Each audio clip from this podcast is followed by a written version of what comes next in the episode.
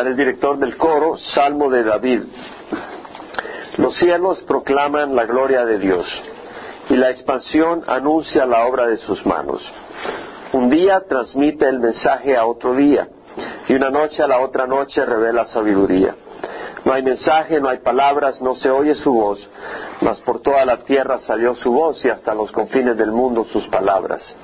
En ellos puso una tienda para el sol, y éste como un esposo que sale de su alcoba se regocija cual hombre fuerte al correr su carrera. De un extremo de los cielos es su salida y su curso hacia el otro extremo de ellos, y nada hay que se esconda de su calor. Eh, son los primeros seis versículos de este eh, salmo. Y como vemos el versículo 1, dice, los cielos proclaman la gloria de Dios y la expansión anuncia la obra de sus manos. Cuando habla los cielos es el chamaim en el hebreo. Y acá se refiere, como es plural, se está refiriendo a los tres cielos. El primer cielo es la atmósfera, donde se mueven las aves del cielo. El segundo cielo es el espacio cósmico donde están las estrellas, los planetas. Y el tercer cielo es el paraíso donde el Señor eh, se muestra y se revela, donde tiene su trono. Y eso lo podemos ver en Génesis 1. Por ejemplo, en Génesis 1 dice la palabra del Señor que en el principio creó Dios los cielos y la tierra. Y la tierra estaba sin orden y vacía y las tinieblas cubrían la superficie del abismo y el Espíritu de Dios se movía sobre la superficie de las aguas. Dice la Biblia que dijo Dios sea la luz y hubo luz. Y vio Dios que la luz era buena y le llamó día a la luz y a las tinieblas noche. Y fue tarde y fue la mañana un día. Y luego dice el Señor, ¿verdad? Que haya una expansión para separar las aguas de las aguas. E hizo Dios la expansión que separó las aguas que estaban debajo de la expansión de las aguas que estaban encima de la expansión y llamó a la expansión cielos. Entonces vemos que Dios hizo una expansión para separar las aguas de las aguas, las aguas del mar, que realmente estaba rodeando toda, toda la Tierra, todo el planeta, eh, de otro grupo de aguas en medio de la cual puso la atmósfera. Y a eso le llamó cielos. Más adelante, el Señor eh, pone las estrellas, eh, el sol y la luna, y las pone en el firmamento también. Y usa la palabra firmamento, si te vas al capítulo 1 de Génesis, te das cuenta en el capítulo 1, versículo 7, donde dice, hizo Dios la expansión y separó las aguas que estaban debajo de las aguas de la expansión de las aguas que estaban sobre la expansión. Y fue así. O sea, hizo Dios la expansión y separó las aguas que estaban debajo de la expansión de las aguas que estaban sobre la expansión. Y fue así. Llamó Dios a la expansión cielos. Vemos. Ahora, más adelante, dice, versículo 14, entonces vemos que la expansión es demasiado. El versículo 14 dice, entonces dijo Dios, y esto es en el cuarto día, hay alumbreras en la expansión de los cielos para separar el día y la noche, sean para señales y para estaciones y para días y para años, y sean por luminarias en la expansión de los cielos para alumbrar sobre la tierra, y fue así. E hizo Dios las dos grandes lumbreras, la lumbrera mayor para dominio del día y la lumbrera menor para dominio de la noche. Hizo también las estrellas y Dios puso, las puso en la expansión de los cielos para alumbrar sobre la tierra. Entonces vemos acá que los cielos tenemos donde están las aves, se mueven los pájaros, y luego tenemos los cielos donde están el sol, la luna, las estrellas, el cosmos. Pero si te vas a, primer, a 2 Corintios capítulo 12, te das cuenta que Pablo es llevado al tercer cielo y él lo dice literalmente, que es, bueno, él, él dice una persona, eh, no, no, se identifica como él, aunque creemos de que es una experiencia que él tuvo. En 2 Corintios 12, versículo 1 dice, el gloriarse es necesario aunque no es provechoso, pasaré entonces a las visiones y revelaciones del Señor. Conozco a un hombre en Cristo que hace 14 años, no sé si en el cuerpo, no sé si fuera del cuerpo, Dios lo sabe, el tal fue arrebatado hacia el tercer cielo y conozco a tal hombre, si en el cuerpo fuera del cuerpo no lo sé, Dios lo sabe, que fue arrebatado al paraíso. Y escuchó palabras inefables que al hombre no se le permite expresar. Y más adelante dice, da la extraordinaria grandeza de las revelaciones.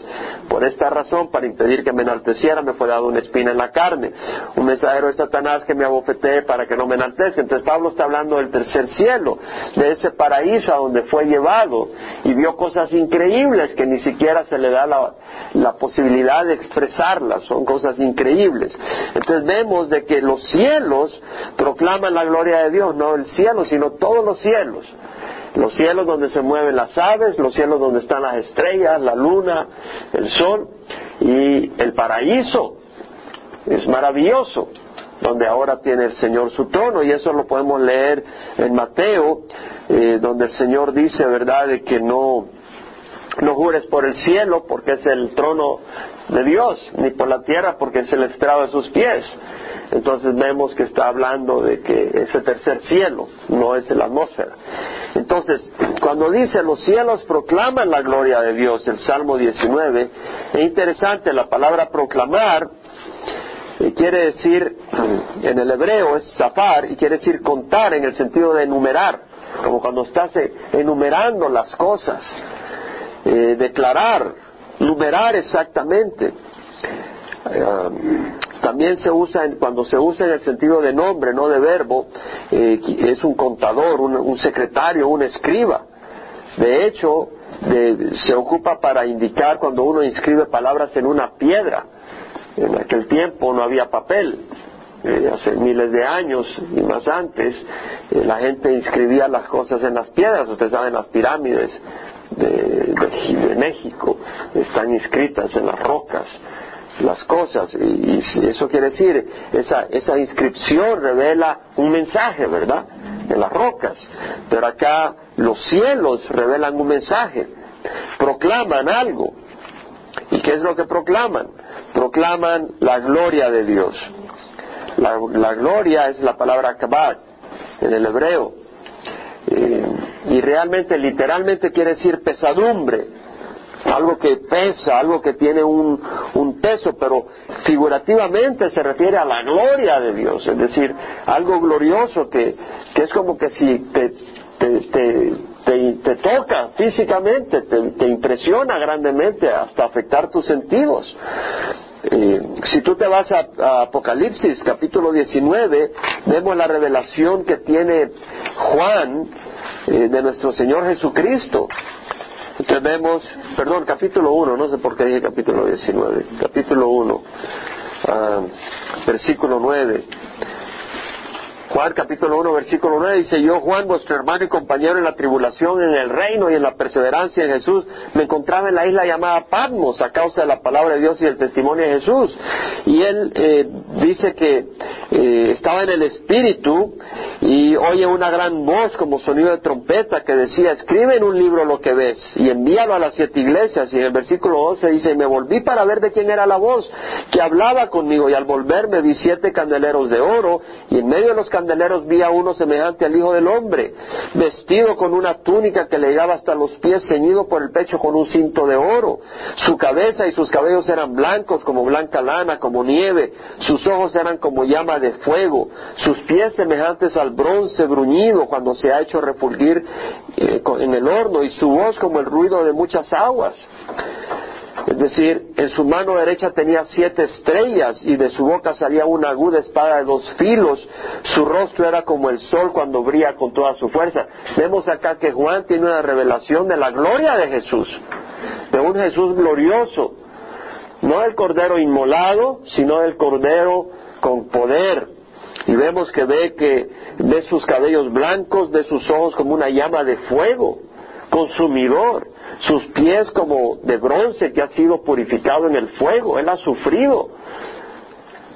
Él ha sufrido la, la, ira de Dios, pero también ahí el bronce refleja el juicio de Dios y Él un día vendrá a traer juicio divino. Por eso el altar, el altar que tenía el templo y el tabernáculo era de bronce, reflejaba el juicio y había que sacrificar una, un cordero, había que sacrificar una vaca, un becerro, y esos sacrificios reflejaban la demanda que el pecado trae. Demanda sangre, demanda muerte, demanda juicio. Entonces el bronce y el Señor un día traerá juicio. Y vemos de que su boca salió una aguda espada de dos filos. Y su rostro era como el sol. Y cuando lo vi caí como muerto a sus pies, dice Juan. Vemos esa gloria, es como una pesadez, o sea, cuando tú estás en la presencia del Señor, ¿qué le pasó a Isaías? Dice, miserable de mí, soy un hombre inmundo, de labios inmundos. Eso, eso lo puedes ver en Isaías. cuando Isaías está en la presencia del Señor, en Isaías capítulo 6, dice, Ay de mí, porque perdido estoy, pues soy hombre de labios inmundos y en medio de un pueblo de labios inmundos habito, porque han visto mis ojos al Rey, el Señor de los ejércitos. Es decir, vemos ahora, cuando está hablando el Señor en el Salmo 19, que los cielos proclaman la gloria de Dios, no está, no está reflejando a Jesús mismo o al Padre mismo, pero está reflejando lo glorioso de su obra lo maravilloso de su obra. Los cielos proclaman la gloria de Dios. Y dice, y la expansión anuncia la obra de sus manos. Esta palabra expansión es la misma palabra que se usa en Génesis. Cuando dice Dios, haya una expansión en medio de las aguas y separe las aguas que están debajo de la expansión de las aguas que están sobre la expansión. Y hizo Dios la expansión y fue así, llamó a la expansión cielos. Entendemos que esa expansión es interesante la palabra en el hebreo. La palabra en el, español es expansión. ¿Qué quiere decir expansión? Algo que sea expandido, ¿no? Pero es interesante porque la palabra en el hebreo es raquía. Y esa palabra que quiere decir expansión o firmamento viene de la palabra en hebreo raka, que quiere decir extenderse expandirse, estirarse, desplegarse. Y eso es algo increíble, porque hasta el siglo XX se llegaron a dar cuenta que el cielo se está expandiendo, que el cielo se está estirando. Y es interesante de que el Señor, a través de, en el, libro de Salmos, dice la expansión, es decir, aquello que ha sido expandido, anuncia la obra de sus manos. Bueno, la prueba, la prueba, hay una prueba, hay pruebas, los científicos saben que se está expandiendo, la prueba es que la luz que viene de las estrellas, entre más lejos las estrellas, esa luz viene estirada. Cuando digo que es estirada, cuando una luz estira, así como las cosas, la luz estira, se vuelve rojiza. Pero con equipos especiales pueden ver que se está haciendo rojiza. Pero se han dado cuenta que entre más lejos son las estrellas, más rojiza se está volviendo. Quiere decir que ha pasado más tiempo estirándose. Entonces, eh, lo que quiere decir es de que el espacio se está estirando. Lo que está ocurriendo es que el espacio donde están colgadas las estrellas se está expandiendo como una explosión, como una, no una explosión, sino como un globo que se está expandiendo. Y entonces vemos de que las estrellas se están alejando. Hay una expansión. Y esto dice la palabra. Ahora, antes de continuar sobre esto, es interesante que la Biblia dice que los cielos proclaman la gloria de Dios y hemos hablado de eso. Eh, los cielos hablan de la creación de Dios y en Romanos capítulo 1, versículo 18, dice que la ira de Dios se revela desde el cielo contra toda justicia, contra toda impiedad e injusticia de los hombres, que con injusticia restringen la verdad. Porque lo que se conoce acerca de Dios es evidente dentro de ellos, pues Dios se lo hizo evidente.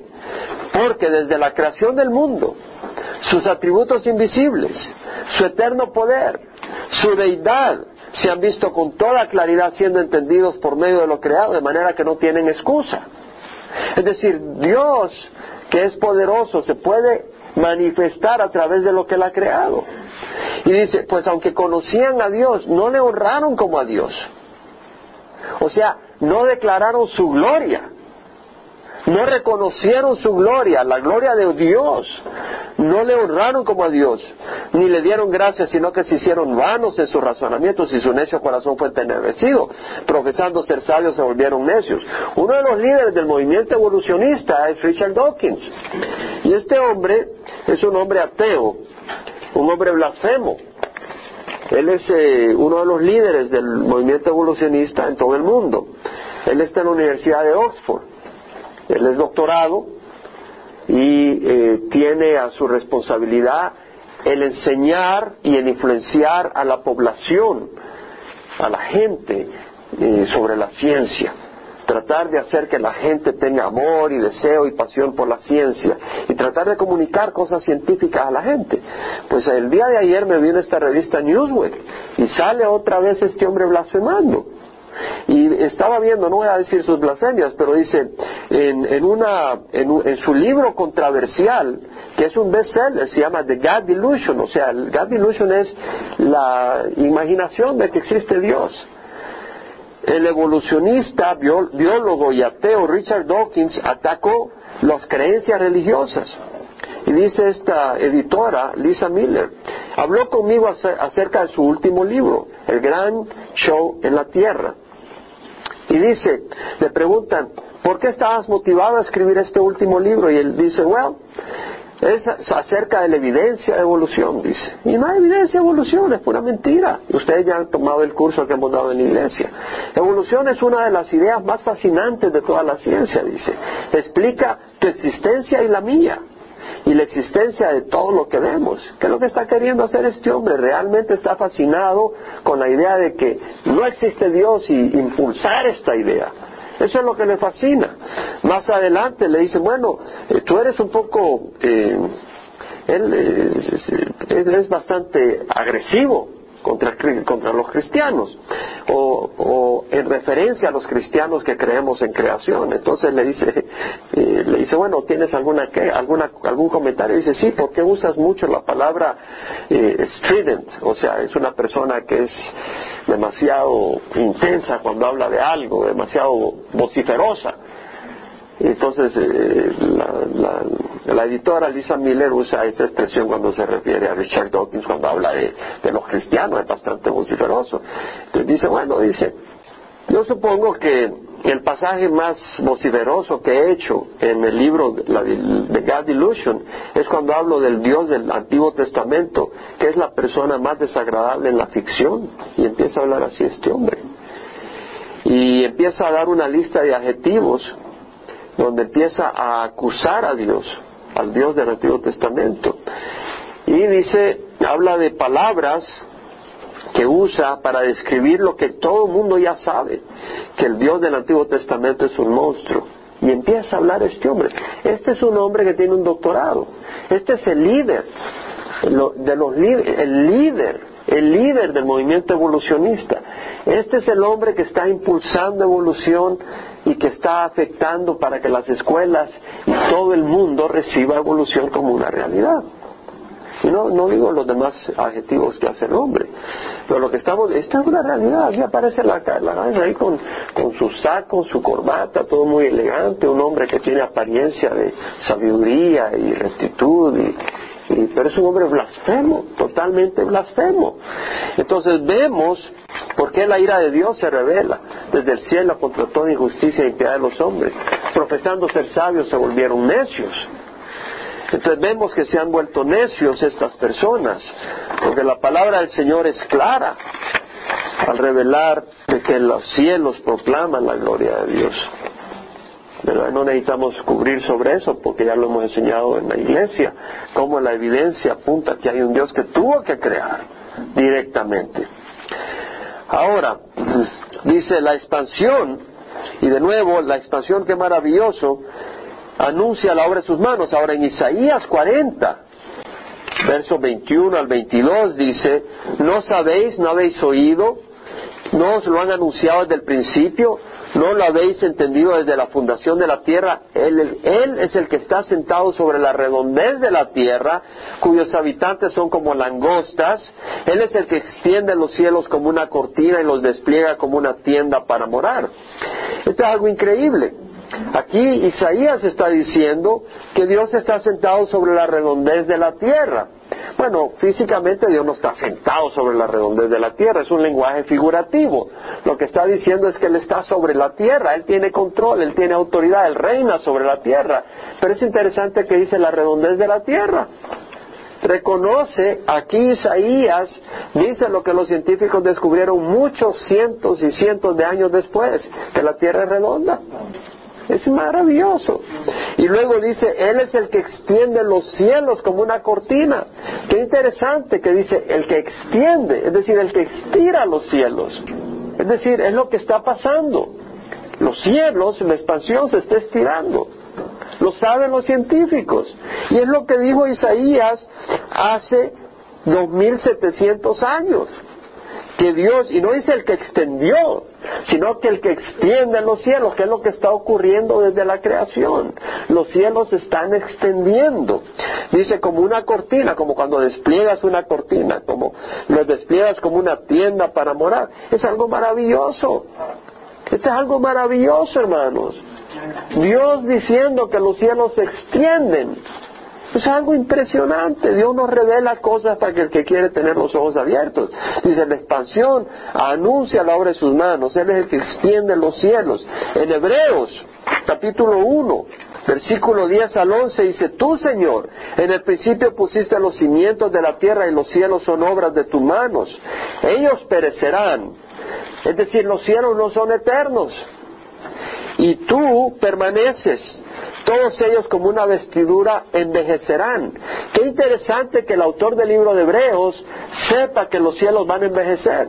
¿Qué está pasando con el sol? El sol se está consumiendo. ¿Qué son las supernovas? Las supernovas son estrellas que han explotado, que se han consumido. Porque las, estrellas están hechas de hidrógeno. Y ese gas se convierte en helio. Y eso es lo que hace que estén eh, encendidas y luego de ellos se convierten en otros elementos, pasan por carbono, pasan por oxígeno hasta que terminan en ser de hierro, así como lo oye, pero eso es eh, eh, un destello de luz, de energía, y cuando llegan a ser de, hierro se contraen y terminan explotando por la gran presión y se convierte en un elemento luminoso tremendo, saben los científicos. Entonces sabemos que los cielos están consumiendo y lo dijo el autor de Hebreos. Todos ellos como una vestidura se envejecerán, como un manto los enrollarás, que dice Apocalipsis que el cielo desaparece, que las estrellas desaparecen. Vemos que el autor de Hebreos lo dice, pero tú eres el mismo y tus años no tendrán fin. Vemos lo que dice. Entonces vemos acá el salmista dando la gloria al Señor. Dice, no hay mensaje, no hay palabras, no se oye su voz, mas por toda la tierra salió su voz. ¿Qué quiere decir? Que Dios no habla de forma audible a través de la creación, pero la creación tiene ese mensaje como cuando alguien escribe en una roca un mensaje, como cuando los indígenas en México, en Sudamérica, en Centroamérica, dejaron escritas palabras y mensajes en la roca Dios nos ha dado un mensaje a través de la creación, no a través de palabras, sino a través de esa creación revela que es un creador maravilloso. Y dice, en ellos puso, ahora dice el Salmo 19, mas por toda la tierra salió su voz y hasta los confines del mundo sus palabras. En ellos puso una tienda para el sol. Es interesante que habla de una tienda para el sol. El espacio existe. El espacio no solo es la ausencia de algo, si me oyen lo que estoy diciendo. No lo tienen que entender, pero lo pueden, pero lo pueden oír. Es decir, eh, la Tierra está, está guindada en el espacio. Y en el espacio no hay aire, no hay nada, hay vacío. Pero hay algo. Hay algunas cosas que el científico Einstein lo llamó éter. No es el éter, que es la sustancia química, pero es un medio. Es un medio, existe el, espacio existe, es una creación. Ahí no hay materia, pero ahí hay el espacio, el espacio existe. De hecho, se puede deformar. Yo no sé cómo animan estas cosas los científicos ahí tratando de entender, pero sí se deforma y afecta el tiempo, etcétera. No vamos a entrar en todos esos detalles. Pero entonces vemos que es como una tienda donde el sol se mueve. ¿Me explico? Entonces dice, en ellos puso una tienda para el sol. Y este como un esposo que sale de su alcoba se regocija cual hombre fuerte al correr su carrera. Es decir, lo que está diciendo es que el sol sale con fuerza por el oriente y se mete con fuerza por el occidente, no lo vemos tambaleando ahí todo flaquito, va con fuerza en su carrera. Uno dice, bueno, el sol nunca sale, ¿cómo va a salir el sol? Ahí vemos la ignorancia del autor del salmo, porque lo que ocurre es que la tierra va rotando y al rotar la tierra se ve que sale el sol y que se mete. Pero no decimos nosotros a qué hora sale el sol. ¿Y a qué hora se mete el sol? Es un lenguaje que se usa para expresar lo que uno ve superficialmente. No quiere decir que uno no sepa. Yo sé que el sol no sale de repente, pero así le hablamos para decir que el sol aparece. Entonces se usa ese lenguaje, es una manera de expresarse. Pero Dios sabe cómo son las cosas. Ahora dice, de un extremo de los cielos es su salida y su curso hacia el otro extremo de ellos y no hay nada que se esconda de su calor. Bueno, quiero hacer una meditación. La creación nos revela que hay un creador. Y si hay un creador, quiere decir de que si alguien construyó este universo, él es el dueño, ¿no creen ustedes? Y si nosotros somos criaturas, pues nosotros no fuimos los que de repente venimos por acá para ver lo que hizo este, este Dios. Nosotros somos parte de la creación. Quiere decir que le pertenecemos. Estaba leyendo nada menos ayer un libro de Oswald Chambers, que es un tremendo intelectual ese hombre, es un tremendo intelectual, pero no por eso, eh, hay muchos intelectuales que son muy intelectuales pero están muy lejos de Dios, pero Dios nos da el cerebro. Y este fue un tremendo intelectual inglés Ah, tremendo, tremenda ah, vivencia espiritual, eh, tremendo impacto que causó en el mundo misionero. Y de hecho murió en Egipto eh, sirviendo de capellán para el ejército inglés. Vivió en el año 1874 a 1917 y estaba meditando, independiente de lo que iba a enseñar hoy, pero era muy, muy, muy oportuno alguna de las cosas. Y puse aquí unos comentarios que él dice que la lucha más persistente, porque el ser humano está en rebeldía contra Dios, y, cuando venimos al Señor hay a veces esa, esa actitud todavía, que hay que ceder al Señor.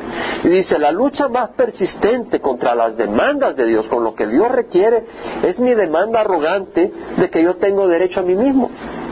O sea, que yo soy dueño de mí mismo. Pero ¿y quién nos hizo? Dios, y si nos hizo Dios, a Él le pertenecemos.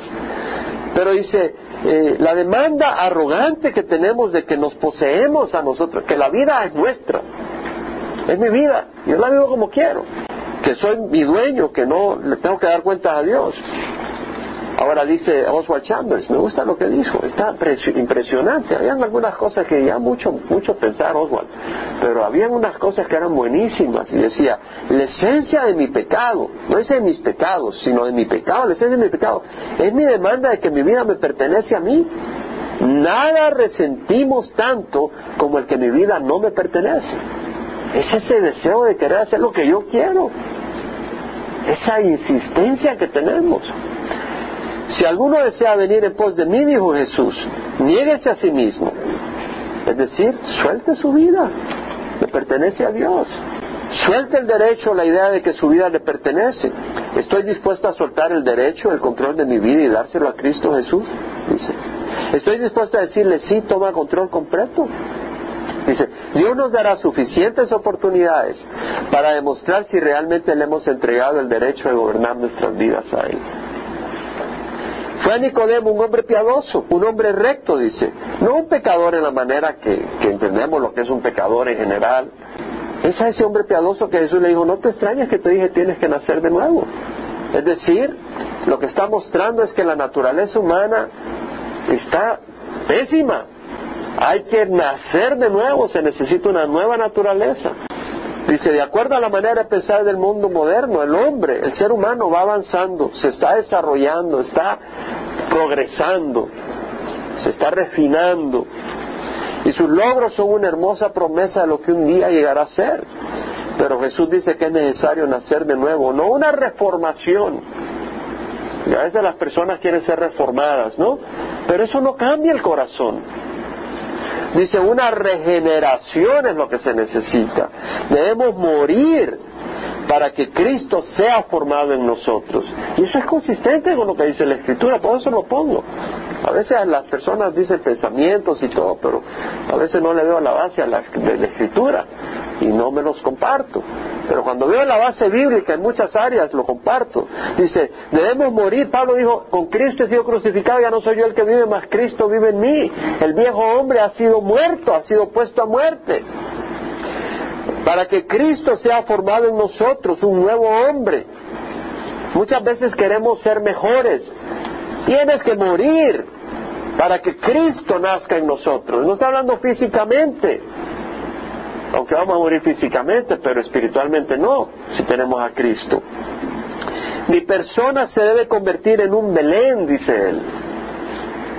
el sitio donde Cristo nazca y se manifieste. Dice Simeón el profeta le dijo a María, una espada perforará tu alma. Y eso mismo ocurre en nuestra naturaleza humana recibir a Cristo, ¿y no es cierto? Cuando venimos a Cristo, una espada perfora nuestra vida, hermanos. Morimos a nosotros mismos. Realmente morimos como Pedro, vamos a donde no queremos ir. El Señor le dijo a Pedro, cuando eras joven tú te ceñías, ibas a donde querías. Vamos a Juan 20, porque es el Señor el que nos habla. Donde a la orilla del mar de Galilea, perdón, 21, versículo 18, en verdad, en verdad te digo, cuando eras más joven, te vestías y andabas por donde querías, pero cuando seas viejo extenderás las manos y otro te vestirá y te llevará a donde no quieras. Ahora, Pedro se podía haber zafado, pero no se zafó. Pedro no se, Pedro no se acobardó de dar testimonio por Jesucristo y eso le costó la vida. Y nosotros cuando seguimos al Señor, seguir al Señor quiere decir que dejas de seguir tus propios caprichos. Seguir al Señor quiere decir que dejas tus propios planes. Estás obedeciendo al Señor. No, nosotros cuando venimos le decimos, mira Señor, el plan mío sería así, mira, vamos a hacer las cosas de esta manera y empiezan a venir los golpes, empiezan a venir los puñetazos, y empiezan a venir los cuchillazos. Dice, Señor, pues este caminito está un poco difícil, mejor vamos por allá. Dice, no, no, no, por aquí. Por aquí, dice el Señor. Y, y es el camino donde tenemos que cederle la vida al Señor, a pasar ciertas dificultades. Qué clave, dice Oswald Chambers, ¿no es cierto? Porque muchos queremos que el Señor venga, sí, ven Señor, Mira que estoy teniendo problemas de trabajo. Mira que tengo problemas acá. Ven, Señor, aquí entra. Toma mi vida. Ahí sí, pero ¿qué tal si el Señor dice, ah, ¿quieres? ¿me vas a dar tu vida? Espérate, déjame manejar. No, no, por ahí no, Señor. ¿Cómo que no, Señor? ¿Soy Señor o no? Ahí está la cosa. La manera en que Cristo es formado en mí es a través de la oración. ¿Cómo la oración? Vamos haciendo alguna cosa y, y, se nos va la chaveta. No actuamos como debemos. Señor, perdóname, ayúdame a ser como Cristo. ¿No? A través de la revelación bíblica, la palabra de Dios nos enseña cómo es Jesús, para que busquemos ser como Él. Y mi obediencia cuando vienen las crisis. Las crisis son el medio donde Dios trabaja en nosotros. No podemos llegar a ser lo que Dios quiere que seamos y hagamos si no es a través de meternos en el fuego. Porque solo el fuego y la presión quebranta y destruye y quema y derrite para luego el Señor poder purificar y moldear. Entonces tiene que ser así. Entonces vemos que luego de, compartir estas cosas, seguimos en el versículo 7 donde el salmista dice, la ley de Jehová es perfecta que restaura el alma, el testimonio de Jehová es seguro que hace sabio al sencillo, los preceptos de Jehová son rectos que alegran el corazón, el mandamiento del Señor es puro que alumbra los ojos, el temor de Jehová es limpio que permanece para siempre, los juicios de Jehová son verdaderos, todos ellos justos, deseables más que el oro, sí, más que mucho oro fino, más dulce que la miel y que el destilar del panal. Además, tu siervo es amonestado por ellos, en guardarlos hay gran recompensa. Habla de varias cosas, habla la ley de Jehová, el testimonio de Jehová, los preceptos de Jehová, el mandamiento de Jehová, el temor de Jehová, los juicios de Jehová. ¿Y qué dice? La ley de Jehová, la palabra ley es Torah, es decir, instrucción, ley, dirección y se refiere a la ley mosaica, la ley que está en los primeros libros de la Biblia, Génesis, Éxodo, Levítico, Número y Deuteronomio. Ahí está la ley de Dios, la ley ceremonial, la ley de sacrificios, la ley de lavamientos, la ley de quemar inciensos y estas cosas. Pero también está la ley moral. No tendrás otros dioses, no te harás imágenes, guardarás el día de reposo al Señor, y honrarás a tu padre y a tu madre no matarás, no cometerás eh, adulterio, todas esas cosas. Está la ley moral. Entonces dice, la ley del Señor, la instrucción de Jehová es perfecta. Y la palabra perfecta es algo completo, entero, íntegro. Ya lo hemos explicado antes, la palabra tamim, algo sano, eh, sólido, ¿no? como una madera robusta, un roble no lleno de termitas y agujereados, sino sólido que aguanta, sin mancha, algo recto. La ley de Jehová es perfecta, que restaura el alma. Y la palabra restaurar es como quien dice que restablece. Tú vas a restaurar una casa, la restableces, lo que está hecho malo lo, lo haces bien, lo reparas, restablece, refresca, recupera, repara, reintegra, fortalece, restituye. No solo la ley en sí, pero la ley en nosotros, es decir, obedeciéndola.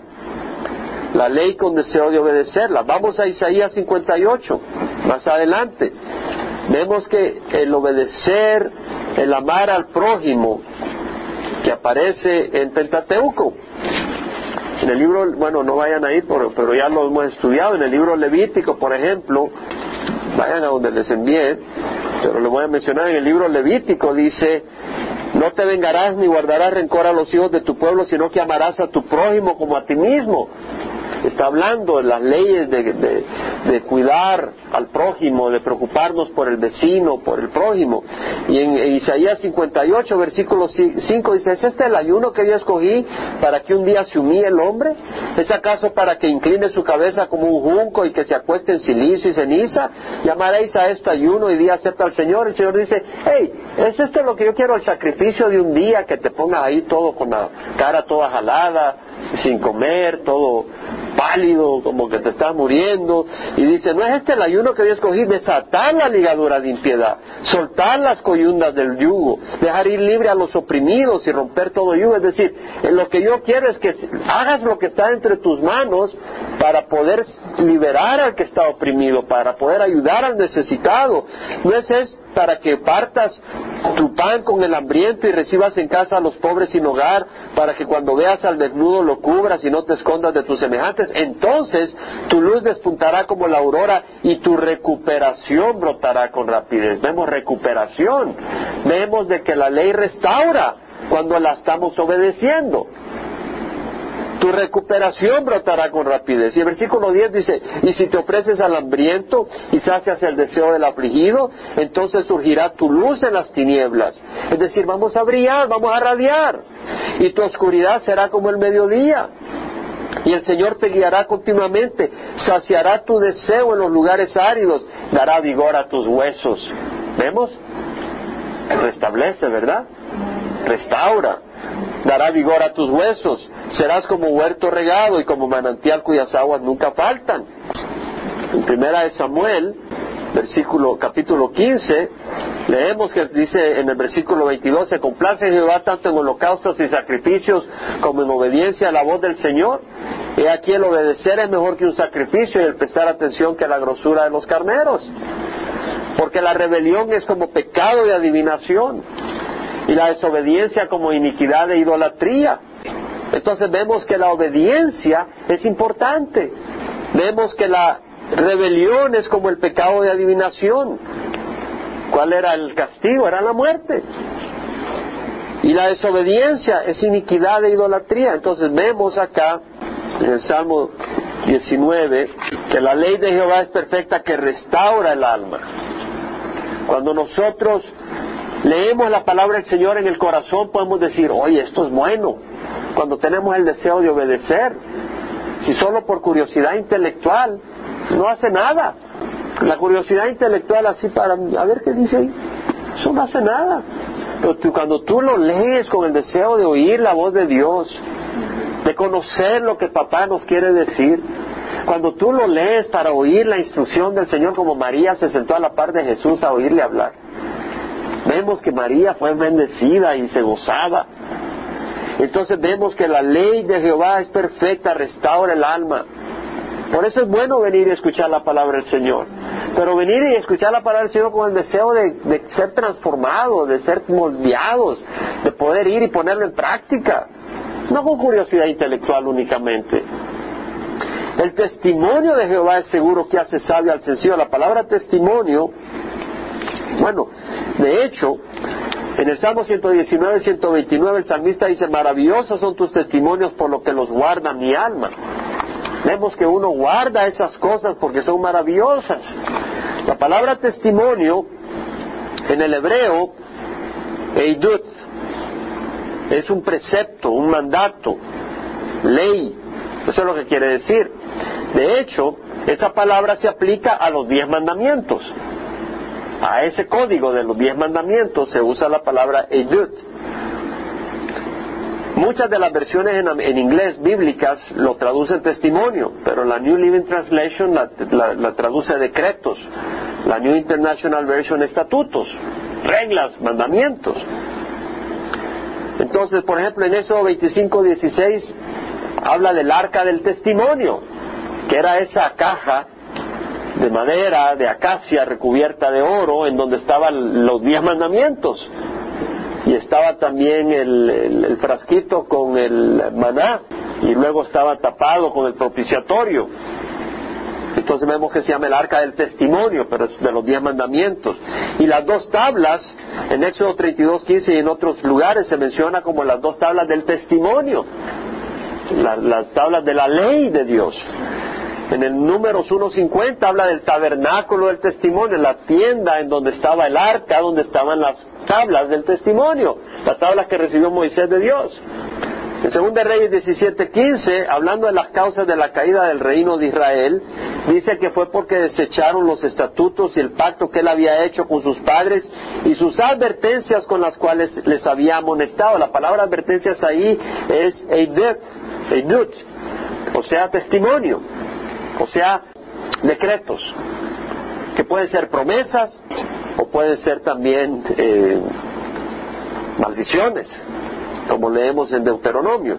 En capítulo 27 al 30 están las promesas por las bendiciones, o sea, las bendiciones si obedecen y las promesas de maldición si desobedecen las leyes del pacto. Entonces todo eso es testimonio. Entonces vemos de que el testimonio, la ley, la palabra del Señor es segura, dice. El testimonio del Señor es seguro. La palabra seguro quiere decir, viene en el hebreo quiere decir algo que sirve de apoyo, que es fiel, que te sostiene, que nutre. Se usa para referirse a un pilar, a una columna que sostiene la puerta, algo que afirma, algo confiable. Se aplica para expresar el mantenerse firme sin tambalearse, de manera que te puedes apoyar en ello se aplica para el caso de llevar en, tu brazo a un niño y cuidarle. Entonces vemos que la ley de Jehová es perfecta, que restaura el alma. El testimonio de Jehová es seguro, es decir, es confiable, que hace sabio al sencillo. Ahora, la persona sabia, entonces vemos que tenemos la palabra del Señor estatutos, los diez mandamientos, pero eh, se aplica la instrucción del Señor, a la ley del Señor, y vemos que la ley del Señor es seguro, o sea, sus palabras, sus promesas, es seguro, es decir, es confiable, te va a sostener, puedes descansar en ello, y hace sabio al sencillo. ¿Qué es sabio? Sabia es la persona que toma buenas decisiones. Decisiones todo el mundo las toma. ¿Cómo vas a saber si son buenas cuando veas el fruto? El que le entra a las drogas, pues cree que es una buena decisión en el momento, pero después se va a dar cuenta si es buena decisión. El que empieza robando, cree que es una buena decisión, pero tarde o temprano se va a dar cuenta que fue una mala decisión. El que anda en adulterios cree que es una buena decisión, pero tarde o temprano se va a dar cuenta que es una mala decisión. Si no en este mundo, cuando el Señor venga. Entonces el, el testimonio del Señor es seguro que hace sabio al sencillo. Proverbios 14:12 dice hay camino que al hombre le parece derecho, pero el final es camino de muerte. Entonces vamos a saber si son sabios al ver el fruto de tus decisiones. Y no siempre vemos en este mundo ese fruto. Por eso tenemos la palabra del Señor. ¿Quieres que tus hijos sean sabios? Enséñale la palabra de Dios. Es la palabra de Dios. No es religión, es la palabra de Dios. Proverbios 1.7 dice, el temor de Jehová es el principio de la sabiduría. Los necios desprecian la sabiduría y la instrucción. Vemos la comparación entre el sabio y el necio. Proverbios 22.15, la necedad está ligada al corazón del niño. La vara de la disciplina lo alejará de él. ¿Qué quiere decir? El niño nace con esa simpleza, con esa necedad en su corazón y se necesita ser instruido con la palabra de Dios y con la disciplina, la vara de disciplina. Estaba medio oyendo, a veces escucho The Fish, esa estación de radio en inglés, por la música, a veces. Y estaba viendo uno de los anuncios que decía que ese show de no sé quién iba a explicar de que el, eso de, de, ¿cómo se dice? Spanking en inglés, en español, no sé, darle, darles unas gas a los niños, no, no es bueno, y que ya iban a explicar lo que los decían los expertos. ¿Qué experto y qué cuento? Tenemos la, la palabra de Dios. Ese es el mayor experto. Proverbios 9:6 dice, abandonad la necedad y viviréis y andad, y andad por el camino del entendimiento. Entendemos que dice, el testimonio del Señor es seguro que hace sabio al sencillo. ¿Quién es el sencillo? Me llamó la atención la palabra en el, en el hebreo, es peti. En, inglés decimos petines, something is petines, algo pequeño, algo pequeñito, despreciable. Y en el hebreo peti. La palabra sencillo es algo, alguien que es crédulo, que lo cree todo sin cuestionarlo, sin considerarlo debidamente, que salta las cosas sin considerarlas, sin ninguna prudencia. Es una persona a la cual se le puede persuadir y engañar fácilmente porque no pesa lo que se le dice. Viene de la palabra pata, que quiere decir espacioso, amplio. Todo suena. Mira, vamos a hacer esto, vamos para allá. Sencillo, sin problema. Mira, vamos a, vamos a robar, vamos, vamos a echar. Vamos a ir a bailar allá, nos echamos unos trajitos, vamos. Sencillo, no considera las cosas. Mateo 7, 13, 14 dice, entrad por la puerta estrecha, porque ancha es la puerta y amplia la senda que lleva a la destrucción y muchos son los que entran por ella. Pero angosta, estrecha la puerta, angosta la senda que lleva a la vida y pocos son los que la encuentran. Proverbios 14, 15 dice, el simple todo lo cree, todo lo cree el simple. Venimos del mono, oh, todo lo cree, sí, lo dijo fulano de tal. Pero el prudente mira bien sus pasos. Proverbios 14, 16 dice, el sabio teme y se aparta del mal. Tenemos la palabra del Señor para temer, para que no andemos de necios. Pero el necio es arrogante y descuidado. Ah, yo hago, yo donde quiera soy el rey. Con dinero sin dinero. Proverbios 27, 12 dice, el hombre prudente ve el mal y se esconde. Viene la tribulación. Viene. Este mundo no va mejor, hermanos no va mejor. Ya está Irán, que ha justificado por qué tiene donde tiene eh, debajo de, un monte, ¿verdad? Su, su equipo para producir uranio y enriquecer uranio para los equipos nucleares de, de plantas nucleares, para fines pacíficos. Pero el hombre dice que el holocausto ni existió y que Israel no debe ni existir y que si a existir, que existe en Europa, no en Medio Oriente, porque fueron los europeos los que mataron a los judíos, y es que los mataron. Murieron millones de judíos. Yo tuve dos días en un campo de concentración judío. Cosa seria. El hombre prudente ve el mal y se esconde, los simples siguen adelante y pagan las consecuencias. Otras palabras en español para sencillo es incauto, que no es cuidadoso, inepto, o sea, sin conocimiento. Tenemos la palabra para no ser ineptos. Necio. Entonces dice la palabra, los preceptos del Señor son rectos, que alegran el corazón. El mandamiento del Señor es puro, que alumbra los ojos. Vemos pues que los preceptos, la ley del Señor es recta y alegra el corazón. Podemos gozarnos con la palabra del Señor. Podemos gozarnos. El mandamiento del Señor es puro, que alumbra los ojos. Queremos ver las cosas. No queremos reformarnos, queremos ser regenerados. La persona reformada es la que le dice, mire, no puedes hacer esto, y ahí está como que está metida en varas, en, en, una cárcel, con el deseo de hacer todas esas cosas y está ahí amarrado, pero se porta bien, está reformado. ¿No? Dice, hay, que, hay que ser regenerado, tener un nuevo corazón. ¿No? Como dice la palabra, el perro vuelve a su vómito y, el, la, la, cerda lavada se vuelve a tirar al lodo. Queremos ser distintos, ¿no? Queremos ser transformados. Y eso es lo que hace el Señor. Entonces dice, los juicios de Jehová son verdaderos, todos ellos justos, deseables más que el oro, más que el oro fino, más dulce que la miel. Vamos a ver si es cierto. Vamos a tener cuatro trabajos para hacer mucho dinero. tener los grifos de oro, ¿verdad? Dice, no, más que lo, más dulce que la miel que el destilar del panal. Además, tu siervo es amonestado por ellos. En guardarlos hay gran recompensa. ¿Quién puede discernir sus propios errores? Como dijimos el domingo, fácil estamos viendo los errores de los hermanos. Y más si están enfrente y lo están mirando a uno, le ven todos los errores. Yo me quisiera esconder a veces. ¿Quién puede discernir tus propios errores? Absuélveme de los que te son, de los que me son ocultos. ¿Verdad? Y reconocemos la necesidad de, que Dios nos absuelva, nos, nos ayude. Y luego dice, guarda también a tu siervo de pecados de soberbia, que no se enseñoreen de mí. Guarda, es el Señor el que nos va a absolver. Es el Señor el que nos va a guardar de pecados de soberbia. No eres tú. La respuesta es el Señor. La respuesta no está en nosotros. La respuesta está en el Señor. ¿Quieres vivir miserable? ¿Quieres vivir miserable? Pasa buscando la respuesta en ti. ¿O sí? ¿Quieres ser justo por tus obras?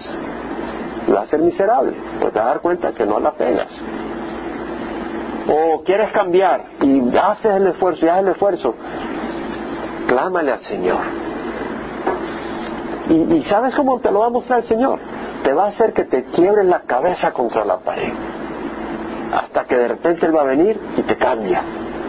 Te diste cuenta de veras que si tú no lo haces, no hubiera cambiado. Y ahí te das cuenta que esa es la clave. El Señor. Clama al Señor. Y yo te responderé. Y te mostraré cosas grandes e inaccesibles que tú no conoces, dice. Dice, entonces seré íntegro. Guárdame a tu siervo pecado de soberbia que no se señoree de mí. Entonces seré íntegro y seré absuelto de gran transgresión. Sean gratas las palabras de mi boca y la meditación de mi corazón delante de ti. No, no, no necesariamente delante de las personas. Sí queremos ser amables, pero a veces lo importante es que sean gratas al Señor no a veces, sino siempre, ¿verdad? Sean gratas las palabras de mi boca. Entonces ya vienen ustedes y dicen, vamos a hacerle gratas las palabras, vamos a esforzar mucho para decir, voy a practicar en el espejo, en la mañana, cómo hablar. No, hay que clamar al Señor, hermanos. Sean gratas las palabras de mi boca y la meditación de mi corazón delante de ti, oh Jehová, roca mía y redentor mío. Padre, te damos gracias que tú nos has creado y nos revelas tu propósito. De tal manera amó Dios al mundo. Este hombre, Richard Dawkins, habla de, de ti y te blasfema, diciendo que eres tanta cosa, Señor. Pero tú eres un Dios de amor. De tal manera amó Dios al mundo que Dios el hecho que has tolerado a ese hombre y el hecho que nos toleres a nosotros, Señor el hecho que nos tolera a nosotros que estamos tan, hemos sido salvos, pero todavía no abrazamos, entendemos, comprendemos. ¿Cómo eres tú? Tu paciencia, tu carácter de amor. Tú eres distinto de, de donde venimos nosotros. Tan distinto. Y necesitamos conocerte. Y esa fue la pasión de Pablo. Conocerte a ti y el poder de tu resurrección y la participación de tus padecimientos, dijo, llegar a ser como Cristo en su muerte y experimentar el poder de tu resurrección. Padre, yo te ruego, Señor, habiendo estudiado que tú nos has creado, habiendo meditado que la creación habla de ese gran creador, y Señor, habiendo meditado que tu palabra es especial y preciosa, tus testimonios, Señor, son maravillosos, hacen sabio al sencillo. Y cómo necesitamos nosotros ser sabios para poder tomar decisiones sabias que traen consecuencias y resultados buenos. Señor, pon en el corazón de cada uno de los que estamos acá y aún de los que no pudieron venir hambre y sed de tu palabra. No solo para decir así dice la Biblia, sino para ser transformados y ser moldeados. Y como dijo Pablo, Señor, con Cristo he sido crucificado, como dijo Juan Bautista, es necesario que Él crezca y que yo disminuya. Que seas tú quien se manifieste en nuestra vida, Señor, en lo que vamos viajando a la casa o al trabajo. Cuando tu Espíritu nos revela por amor que no es la manera que debemos de hacer alguna cosa. O cuando estamos en la casa o en el trabajo o en la iglesia y tu Espíritu nos revela de algo que no es correcto, es para decir, sí Señor, muestra tu, tu ser, que seas tú habitando en mí el que se manifieste y no un yo reformado. El yo ha de morir para que Cristo viva en nosotros y sea Cristo quien se manifieste en nosotros.